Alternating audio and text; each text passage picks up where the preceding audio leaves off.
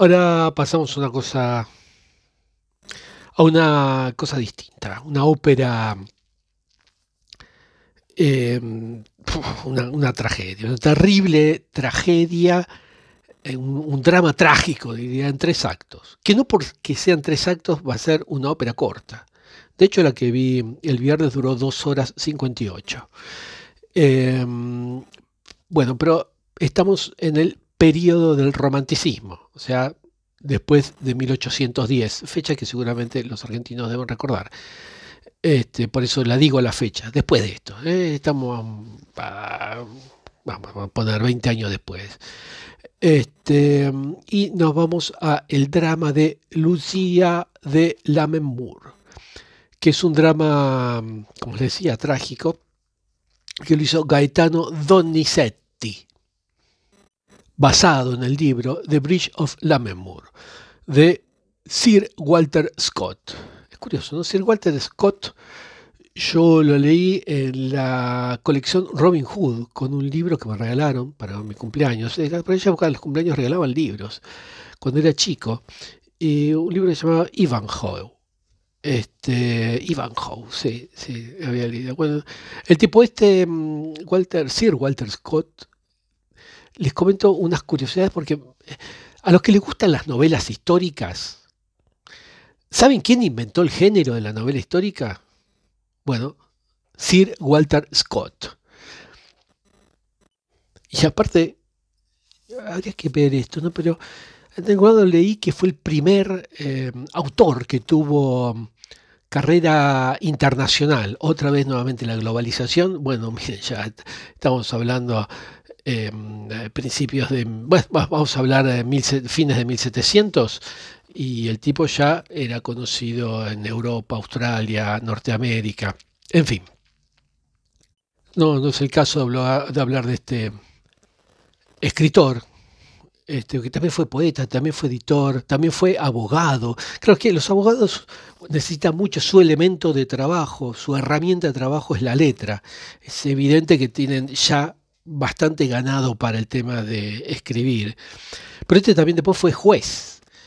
Este, bueno, no, viene el caso de hablar de Sir Walter Scott, porque está hablando de eh, Lucía de Lammermoor. Yo digo Lammermoor porque tiene una doble O y supongo que em, en inglés la doble O se dice U. Bueno, les dije, es una ópera de Gaetano Donizetti. Este, este, cuando digo esto, lo digo porque cuando uno dice Donizetti, dice una ópera difícil. Así que las sopranos que decidan meterse aquí saben que van a transitar un camino extremadamente difícil. Tienes que ser una soprano con mucha vocación. Pero parte. Necesitas ser una soprano coloratura. Miren, en realidad esta pieza es extremadamente, pero extremadamente exigente para las sopranos. Y mm, necesita precisa muchísima, muchísima, muchísima, pero muchísima técnica em, y también, bueno, una serie de cuestiones de, expresivas. Así que em, se la pasó a hacer por sopranos ligeras. Em, no obstante, hoy en día, como decía, lo, lo hacen las sopranos. Coloratura, ¿qué es una soprano coloratura? Perdón, ¿eh? Em, porque les dije, soprano coloratura eh, es eh, una voz, una tesitura, un tipo de voz de soprano que tiene la capacidad, o sea, de, un tono muy alto, que tiene la capacidad de ejecutar sucesiones de notas Em, rápidas dentro del registro vocal de soprano, dentro de la tesitura de soprano. Em, pero aparte, hace esto con un estilo ornamentado, digamos, con em, embellecimientos de la voz elaborados. Bueno, incluido todo lo que hay en el repertorio de, ornamentaciones vocales, ¿no? los pasajes rápidos de escalas, los trinos, este, muchas veces estos improvisados. ¿eh? Así que teníamos una ópera extremadamente difícil que si bien durante décadas le hicieron sopranos ligeras, empezó a hacerse por sopranos coloratura. y ahí sí tuvieron que reinterpretarla como la había escrito Donizetti, porque había hecho ciertas modificaciones. Pero después, ¿qué? Se le ocurrió mm, a. Yo creo que fue María Calas. Miren, esto, no sé qué. Se le ocurrió hacerla como le había escrito eh, Gaetano Donizetti, eh, añadiendo una ornamentación, ornamentación mínima, pero ya se la hizo complicadísima. Pero eh, pero bueno, tuvo un éxito, Calas, saben lo, que es decir, ¿no? Calas en, en, ópera. Bueno, eh, a partir de ahí, todas las que tuvieron que interpretar, las que se animaron a meterse en este, en este berenjenal, este, y quisieron hacer a Lucía, empezaron a hacerla como la había escrito Donizetti. Esto digamos, esto lo consiguieron hacer algunas, algunas sopranos coloratura, como Montserrat Caballé también. Este, otra, una que me encanta. Hoy justamente compré un disco de eh, Nathalie Dessay. Em, bueno, pero decía, pero no solo hace falta entonces para hacer esta ópera tan difícil ser eh, coloratura, sino que aparte de que tener una virtuosidad eh, fuera de lo común, más allá del promedio. Pero bueno, les cuento un poquitito del, argumento para que entiendan qué es lo que pasa. Nos vamos a Escocia, este, al, al siglo XVI. Y aquí los Ashton son enemigos jurados de los Ravenhood. Eh, o sea, dos familias que se detestan, pero ah, al máximo. Y los Ashton, gente brillante, ¿no? No tienen mejor idea que mudarse a un castillo al lado de los Lammermoor. El, castillo en Lammermoor, que está justo al lado de los Ravenswood. Todo esto sucede en Lammermoor ahí.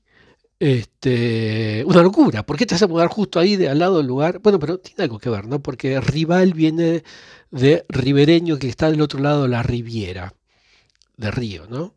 Así que tiene, tiene algo de lógica. Pero bueno, sigamos con la historia. O sea, Lucía de Lammermoor no es que el apellido es Lammermoor, sino Lammermoor es el, el lugar, el pueblo, ahí donde vivía, ¿no? La zona donde vivía. Este, su, su, apellido era Ashton. Y ya empezamos mal, ¿no? Porque cuando la ópera empieza, Enrico eh, está, pero recontra enojado, así recontra, ese, ese argentinismo, necesito usarlo, eh, muy, muy enojado contra su hermana Lucía, o digámosle, Luchía. ¿Por qué está enojado? ¿Por qué está así tan colérico y terriblemente enojado?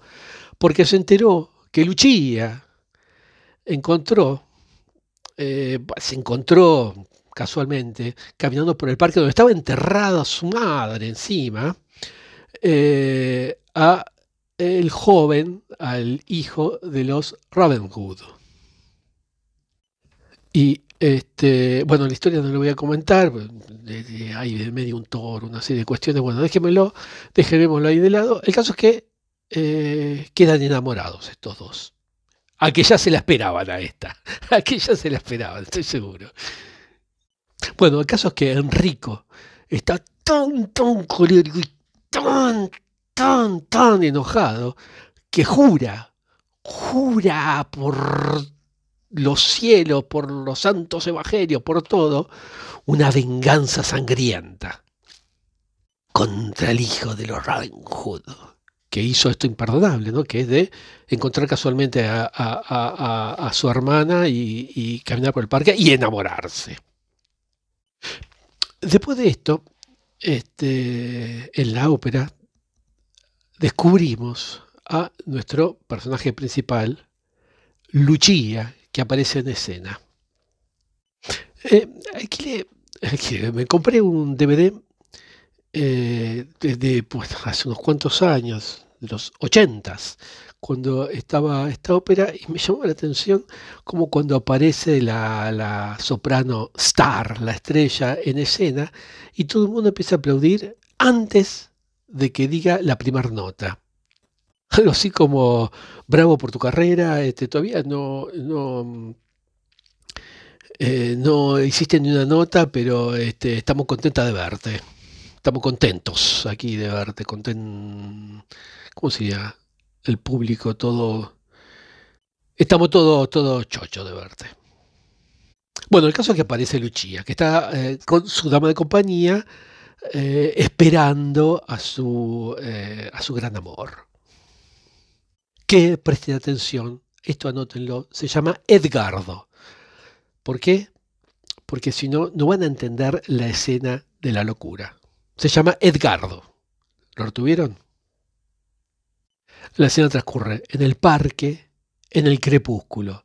Sí, sí, estamos en el romanticismo, dos familias que se odian, un miembro, una chica y un chico, los hijos de esa familia que se enamoran, crepúsculo, el parque, es el romanticismo, eh, es el periodo del romanticismo.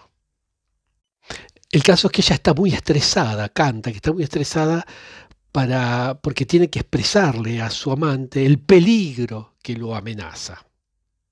Y eh, en ese canto ella cuenta un sueño que tuvo en el cual em, el, novio mata a la novia.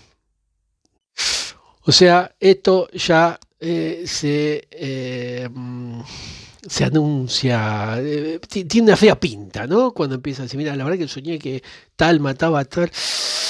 Y si sabe un poco del romanticismo donde se puede morir de amor, mm, esto empieza a tener un dolorcito raro, ¿no? Ya empezamos en tanto, como que, como que somos públicos, ya empezamos a, a, saber que el asesino fue el mayordomo, ¿no? Ya empezamos a pensar que el final va a tener un nivel de tragedia terrible. Bueno, en esta parte eh, la soprano se manda un, un, aria de virtuosa que la verdad no termina nunca. Usted disculpe. ¿eh?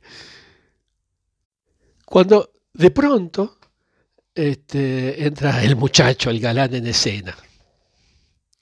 Y le anuncia que se tiene que ir a, Francia, pero que antes de irse va a pedir la mano de Lucía a su hermano. Y Lucía dice, ¿eh? ¿Cómo que? Eh, se, pone, ella se estresa mucho más todavía, eh, la, calma, hablándole, cantándole em, eh, palabras de amor. Y, atención, intercambian anillos. En la ópera aquí hay un dúo muy, muy bonito, muy lindo, la verdad. Así que después de cantar el, pequeño dúo de, de amor, Edgardo Garra y se las toma. Bueno, mira, disculpame, mira el reloj. No, no mira el reloj, pero agarra y se va. Y va, él se va, en realidad viene a este hermoso país que es Francia. Eh, aprovecho para decirles que vengan a este país, vengan a visitarme y van a ver qué lindo, qué lindo que es Francia, qué, cosas que vio Edgardo. Bueno, ya, ya no, pero bueno, algunas sí quedan de las cosas que vio Edgardo. Bueno, fue un pequeño corte publicitario para invitarlos a que vengan. Bueno, pasamos unos cuantos momentos después, en la casa de Luchía, el hermano está esperando que llegue Luchía para avisarles que se va a tener que casar con un, con un tal Arturo, eh, sin rima, por favor, Arturo Boclow, algo así. Y ahí nos enteramos, quite desgraciado del hermano, hace meses que está interceptando las cartas que le envía Edgardo a Luchía. Pero qué reverendo desgraciado que es este tipo. ¿eh? Qué malo, qué malo. Bueno, aquí estos estereotipos exagerados que ponen en la ópera. Y este tipo es muy, muy, muy joputa. Esto lo hacía el hermano de Luchía para que Luchía crea que Edgardo se había olvidado de ella. La verdad, un mal tipo. ¿eh? Y no se queda ahí. Cuando Luchía llega, el hermano le muestra para que ella lea una carta falsa de Edgardo en la que, em, en la, que la carta le revela que le había sido infiel. Eh, miren, necesito hacer un párrafo aparte acá. y es el siguiente. Ahora sigo con el argumento. ¿eh? Métanse, métanse en el año que transcurre esto, métanse en la piel de una chica de 16 años, súper recontra sensible, súper ilusionada con su amor y este, con todas las cuestiones de la época, el virtuosismo que se consideraba en, ciertas cuestiones de pureza, el entregarse a su amor, el, en fin, todas las cosas, por favor, métanse en la piel eso, si no, em, y aparte agréguenle a que la chica era extremadamente sensible. Así que eh, esto es necesario para entender al personaje. Fin del párrafo, sigo con el argumento. Estábamos en que el hermano de Lucia era un reverendo desgraciado. Imagínense, después de leer esa carta, Lucia está destruida. Y incluso creo que enuncia y dice, la verdad que una vez que, que, que, me, que, esté casada ya pensando que no se podía, podía volver a casar con Edgardo, a quien ella ama profundamente, este, voy, voy a estar, estoy segura que voy a morir. En ese momento, Arturo, el, chico este con el que ella se tiene que, que casar, este, y con el que ella piensa que va a morir una vez que, se haga ese casamiento, este, justo ahí llega. Y viene para firmar el contrato de casamiento. Bueno, eh, pasamos a la escena en donde Lucía, eh, Lucía está eh, por firmar el contrato de casamiento, en ese momento ella casi pierde el conocimiento, casi se, desvanece, insisto, una persona extremadamente sensible y que está haciendo algo contra sus valores, obligada por, por el hermano y pensando que la persona de la cual ella todavía está enamorada la olvidó y encima le fue infiel. Y bueno, que no tiene más remedio entonces que eh, seguir por este camino, pero que, pero que no quiere, por eso está esa, esa sensación de, que me baja la presión. Pero bueno, firma ese contrato finalmente. ¿eh? Inmediatamente Arturo firma también. O sea, están oficialmente casados. Y en ese momento, no antes, ni un segundo antes, con un timing perfecto, esto que sucede muy, muy, muy, muy, muy seguido en la ópera, justo en ese momento cuando termina de firmar Arturo, con un timing perfecto, adivinen quién llega y aparece en escena. Bueno, sí, es Edgardo que llegó ahí al lugar. Y este, viene de Francia y eh, ve eh, la escena de este, su, su novia vestida de blanco, y, él cree que, está, que va a llegar a tiempo, que cuando el cura decía, que ya no lo dice más, ¿eh? el cura decía, si hay alguien que se oponga y él no va a poder oponerse, piensa que va a llegar a tiempo, pero bueno, está justito, justito un, tiempo después, un, compás eh, un compás antes si hubiese llegado. ¿eh? En ese momento hay un sexteto de canto también muy, muy bueno.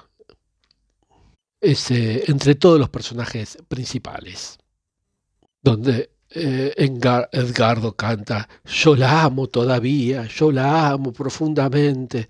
Y una cosa desgarrante, ¿verdad? terrible, desgarradora.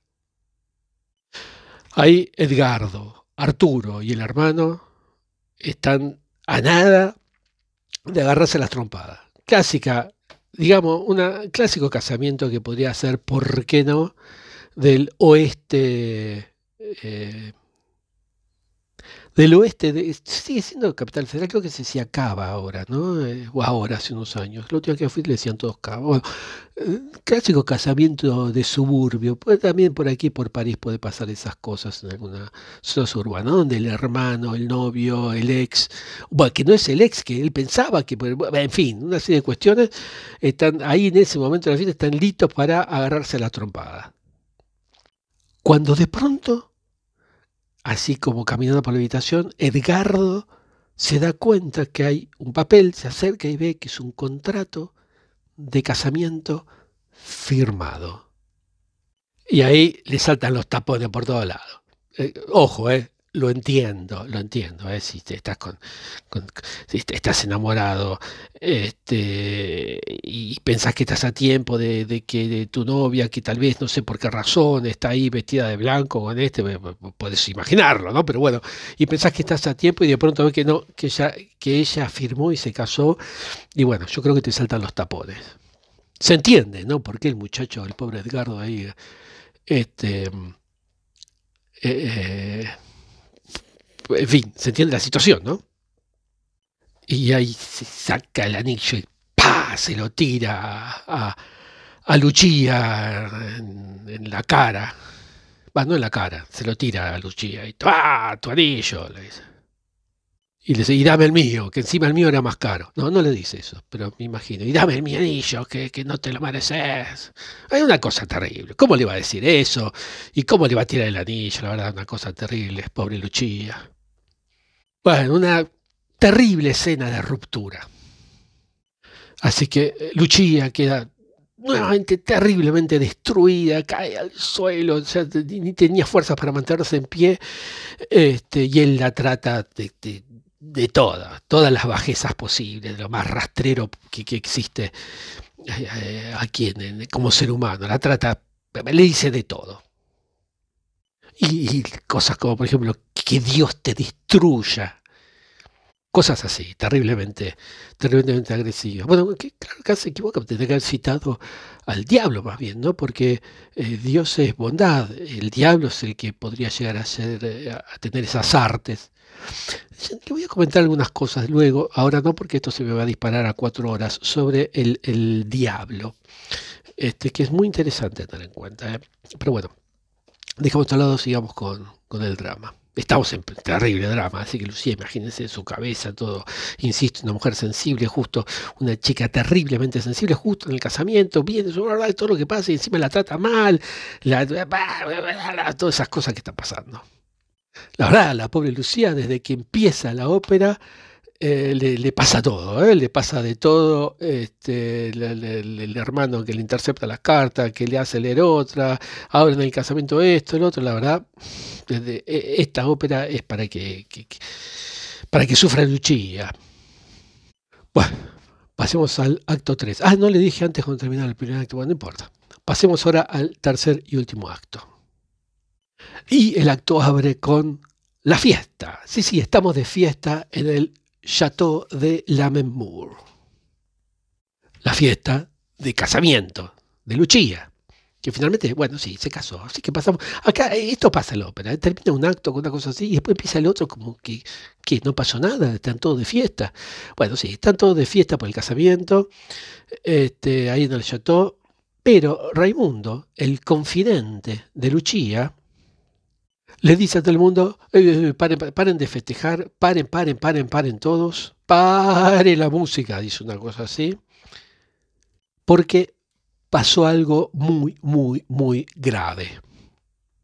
Eh, imagínense, el confidente viene a, decir esto, para la música, todos miran, le sacó la púa al disco, todos paran de bailar, hacer lo que estaban haciendo, y lo miran. Y él empieza a contar a todo el mundo ahí en la fiesta que él eh, llevó a Lucía y a su nuevo marido, Arturo, su nuevo marido, su marido, a eh, la, la, la chambre nupcial, al cuarto nupcial.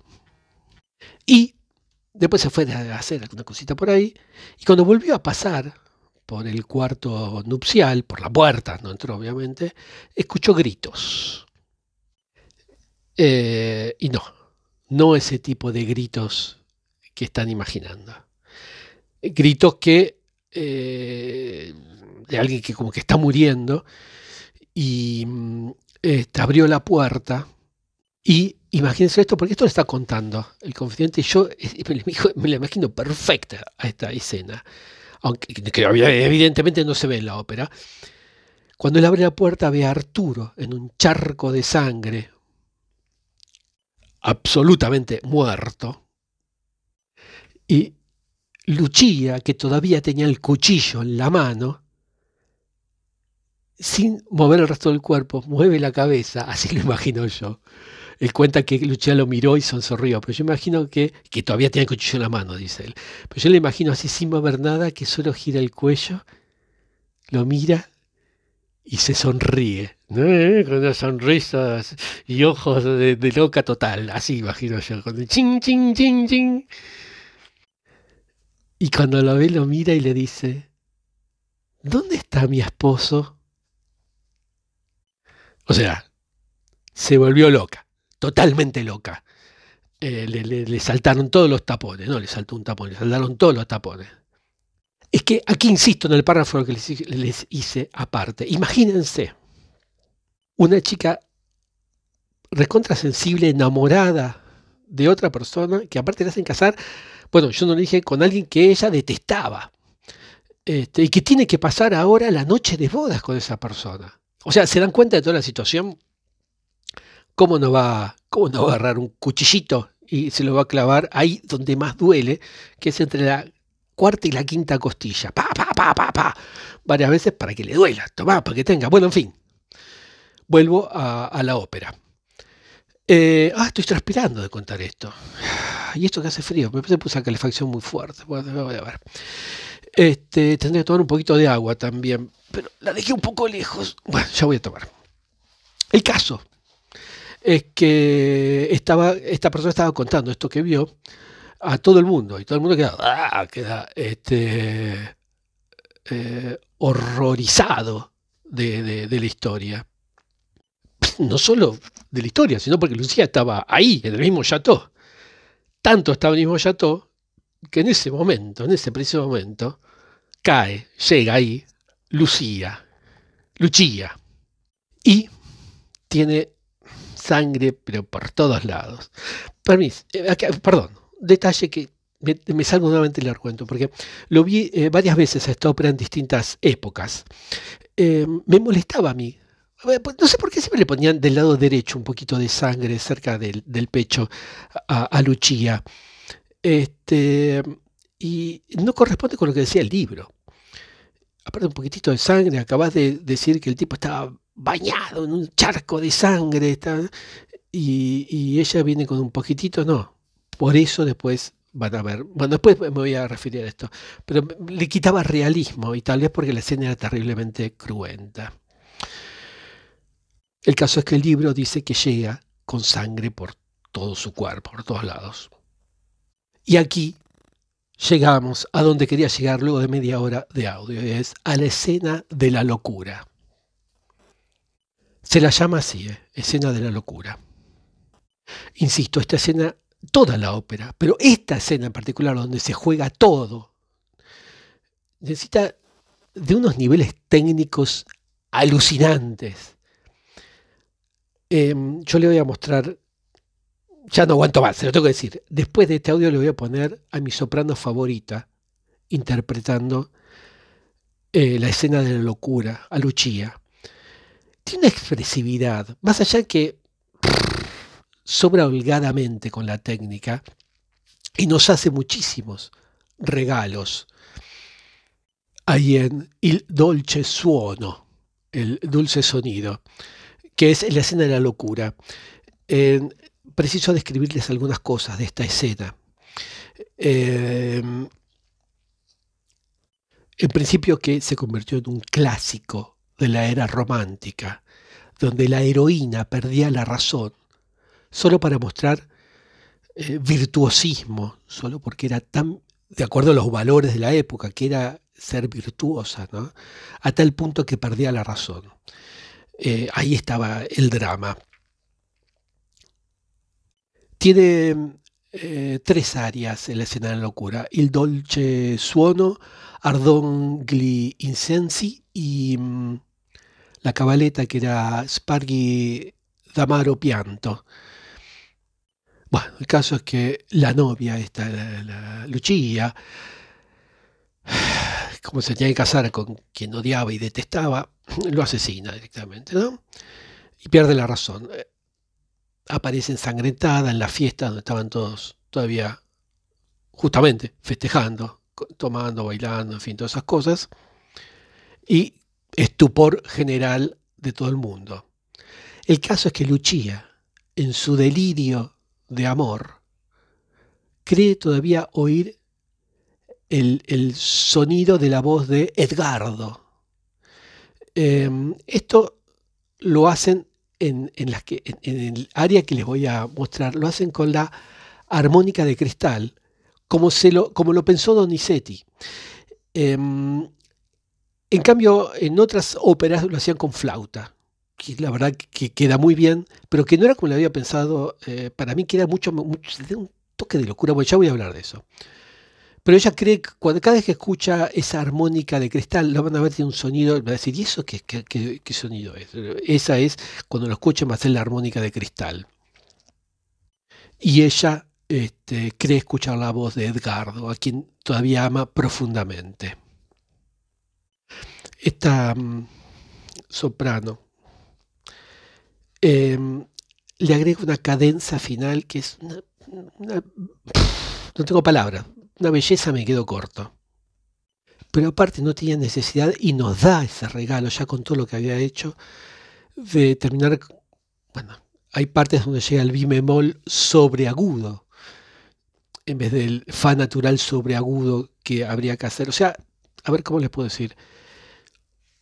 Todo lo que hace, incluso eh, al haber sido este área hecha como la partitura original, con, la armónica de cristal, todo lo que hacen es, eh, eh, en vez de la, flauta, todo lo que hacen es una belleza, pero todo le salió bien. Evidentemente, la soprano que solo ella puede juzgar en el momento si va hasta, hasta esas notas sobreagudas o no, ese día estaba en plena forma. Eh, es como, como se dice aquí en Francia, se hizo presente en la cita, o sea, no se escapó de, lo que le pedía, lo que le exigía la historia. Y no, los, no le creo más suspenso. Mi soprano favorito es Lisette Oropesa. En este área es una cosa... Miren, como les decía, en una ópera difícil, que precisa de una soprano coloratura, ya, ya estamos hablando de algo en particular dentro de un grupo selecto. Pero aparte un soprano coloratura virtuosa y que aparte estaba en plena forma, lo que hace acá es un monumento dentro de la ópera. Les aseguro, no sé cómo explicarle, es un monumento enorme, es colosal lo que, lo que hay, todo lo que hace allí por Dios, eh, es increíble. Pero aparte hace cosas como en, pro de, la interpretación, cosas que en, otras óperas pueden verla. Yo el año pasado la vi cinco veces en cinco versiones distintas. Este, les aseguro que esta, que la vi varias veces, en cinco versiones distintas, digo con otras sopranos. Esta es por lejos la mejor. Hay veces que hasta canta acostada en pro insisto, de la interpretación. no vi ninguna soprano hacer eso, ni todo el corte dramático que le pone Lisette Oropesa. Se me cae la baba cuando veo la escena de la locura, no me cuenta la boca abierta porque es absolutamente de lo mejor que pueden escuchar en, ópera. Insisto, es un monumento colosal que hace Lisette Oropesa en, en, este área.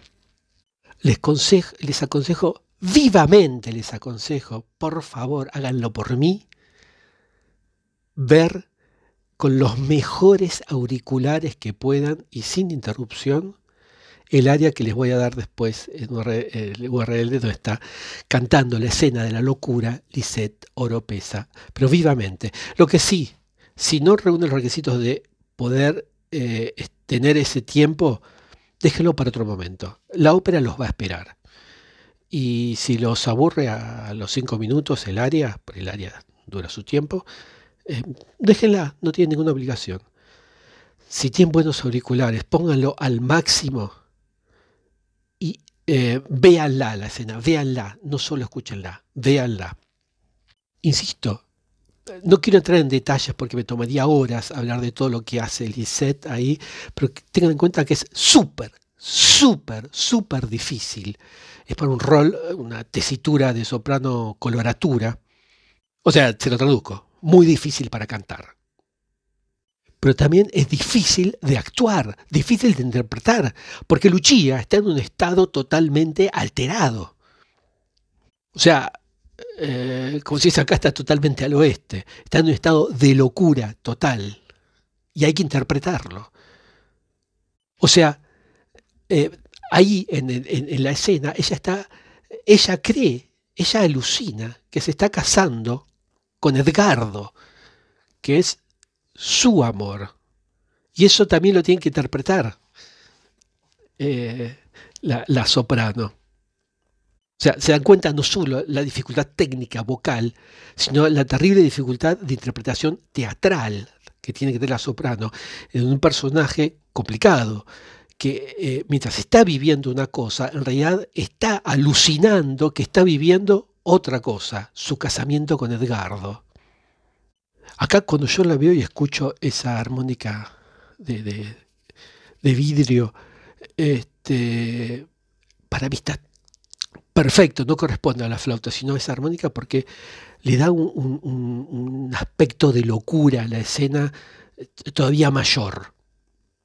Ahí sobre el final hay una cadencia también eh, prolongada eh, que uno la disfruta como un perro con un, con un hueso recién dado. La verdad es una espectacular, es espectacular. Bueno, cuando termina la cadencia, en un momento llega el hermano y le reprocha, dice, pero ¿qué, qué, qué, hiciste? ¿Qué te pasa? Mataste a tu marido, ¿no te das cuenta? Pero Raimundo le explica inmediatamente que ella perdió la cabeza totalmente y que es su crueldad la que destruyó a Lucia, a, la, su hermana. Ahí eh, Lucia todavía, dentro de su locura, sus alucinaciones, eh, cree que su hermano es Edgardo, y ahí, finalmente, finalmente su hermano tiene piedad de la pobre Lucia. Y acá es cuando Lucia, este, después de confundir a, su hermano por el carro y todo, canta nuevamente su, locura, su, eh, enajenamiento total. Y cae. Pero pasa algo cuando le interpretó Oropesa. Em, la ópera no terminó. Ella no está muerta. Pero fue tan, pero tan, pero tan alucinante, tan bueno, tan perfecto. El público de ópera es un público que conoce, que sabe, este, no es que vos caes ahí porque no sabías ir a, McDonald's o, ver eh, Lucía de Lammermoor. Estás ahí porque, porque entendés de lo que estás, lo que estás haciendo. Y aquí Oropesa estuvo tan, tan, tan bien que no paraban de aplaudir. A punto tal, la escena no había terminado, no es que la ópera no había terminado, ahí había terminado la participación este, de, la, de la soprano. Y este, no paraban de aplaudir, así que tuvieron que cerrar el telón, ella tuvo que salir a saludar. O sea, interrumpimos todo, la historia, la música, todo, todo, todo. Ella saluda, porque después no vuelve más a escena. Eh, saluda, pero no terminaba más la gente de aplaudir. Es como decir, lo que quiere ya es de regalo. Esto ya es todo hay bravos aplausos cerrados, eh, standing, o sea, gente aplaudiendo de pie, una, locura. Eh, me hubiese encantado estar ahí para disfrutar, em, para, para disfrutar de la ópera, pero también para aplaudir hasta que me queden las manos coloradas a Lisette Oropesa. Sobre todo aquí que estaba, insisto, en plena forma. Y que le salió todo, todo, todo bien. Y que ella lo sentía y se exigía más e iba más y empezó a dar regalos por doquier y todo le salía bien. Una, maravilla. Es una locura, una locura. Bueno, volvamos a la historia, porque la historia sigue.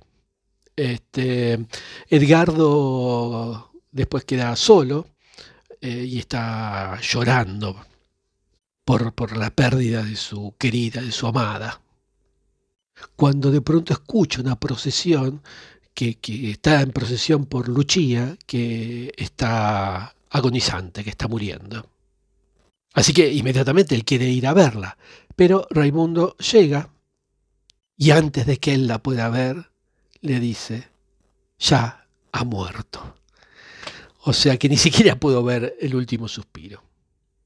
Edgardo queda tan tocado por esta escena que estamos en romanticismo, que se suicida para seguirla en la muerte y que el cielo los una. Eso es lo que dice en el canto Edgardo cuando, cuando se suicida. Así, así son los cantantes de ópera, se suicidan y se ponen a cantar y cantan mientras van muriendo. Y acá canta que se van a encontrar en la muerte y el cielo los va a unir. Mi alma enamorata, dice en italiano. Dios nos reunirá en el cielo. Claro que, bueno, si te suicidaste no creo, que te, porque en fin, eh, no quiero hablar de cuestiones teológicas, pero dejémoslo ahí. Y este, cuando cae Edgardo, ¡oh! que exhala el último suspiro, ahí sí es el final de la ópera. Ahí sí la gente aplaude, que aplaude menos fervorosamente que lo que aplaude, eh, había aplaudido hace un ratito. Claro, tal vez estarían cansados, pero la verdad, la verdad que no, yo aplaudiría menos fervorosamente a toda la ópera en sí que a ese área en particular, la escena de la locura. Así que bueno, esta es la historia, el terrible drama de Lucia, Lucia Ashton, que se llama la, Lucia, Lucia de la Moore, pero en realidad es Ashton, vean cómo son las cosas, ¿no?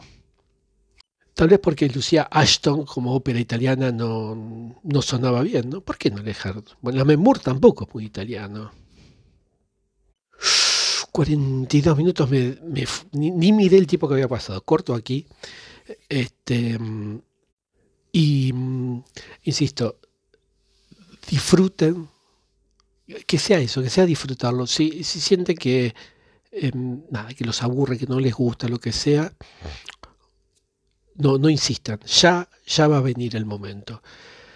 Pero si encuentran el momento que tengan 15 minutos para escucharla de una sola vez con buenos auriculares, pongan al máximo el volumen, piensen en una mujer terriblemente sensible, una chica, casi una, una, chiquita de 16 años, terriblemente sensible, que le impiden vivir el amor que ella quería vivir, la obligan a casarse con alguien que ella aborrecía y la hacen aparte pasar, yo le resumí algunas cosas, ¿no? pero pasar realmente situaciones que son muy fuertes eh, mentalmente y bueno, que ella realmente, evidentemente, no las toleró. No los entretengo más. Eh, disfruten del bel canto, del periodo del romanticismo, que para mí esto es lo que marcó absolutamente todo después del romanticismo, el, amor trágico y que se puede morir de amor y que una de las mujeres tan virtuosas que eran si no las dejaban mantener la virtud, si se te impedía por una razón, enloquecían y todas esas cuestiones. Este, mm, hay mucho, hay mucho para hablar todavía, no quiero aburriros. Os mando un beso y disfruten de esto que para mí es, una de las enormes joyas y Lisette Oropesa hizo, insisto, un monumento dentro de la ópera. Es merece todo, merece todo. Un beso.